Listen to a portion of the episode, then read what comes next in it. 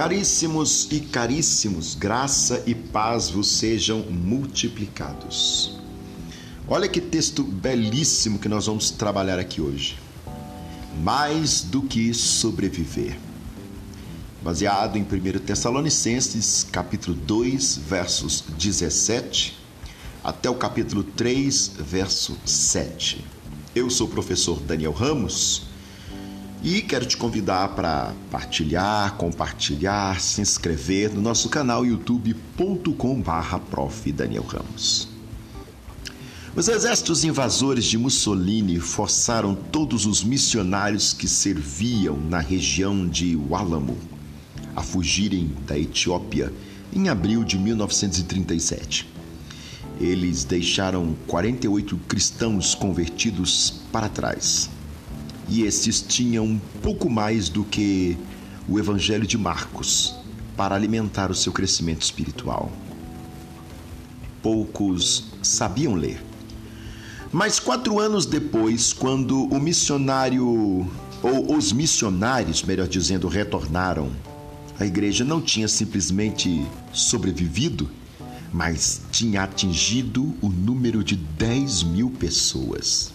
Isso mesmo quando o apóstolo Paulo foi forçado a deixar a Tessalônica, Atos 17, do 1 ao 10, ele ansiava por saber sobre a sobrevivência do pequeno grupo de cristãos que havia deixado para trás.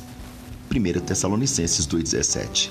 Mais tarde, quando Timóteo visitou a igreja dos Tessalonicenses, ele levou notícias a Paulo em Atenas sobre a fé e o amor do povo. 1 Tessalonicenses 3,6.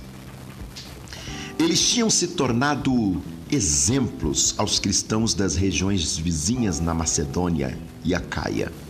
1 Tessalonicenses 1:8. Paulo nunca reivindicou crédito por nenhum crescimento numérico em seu ministério, nem o atribuiu a outra pessoa. Antes, deu crédito a Deus. E ele escreveu: abre aspas. Eu plantei, Apolo regou, mas o crescimento veio de Deus. Fecha aspas. 1 Coríntios 3,6. As circunstâncias difíceis podem frustrar até mesmo as nossas melhores intenções, separando amigos por certo tempo, mas Deus está aumentando os números da sua igreja por meio de toda dificuldade.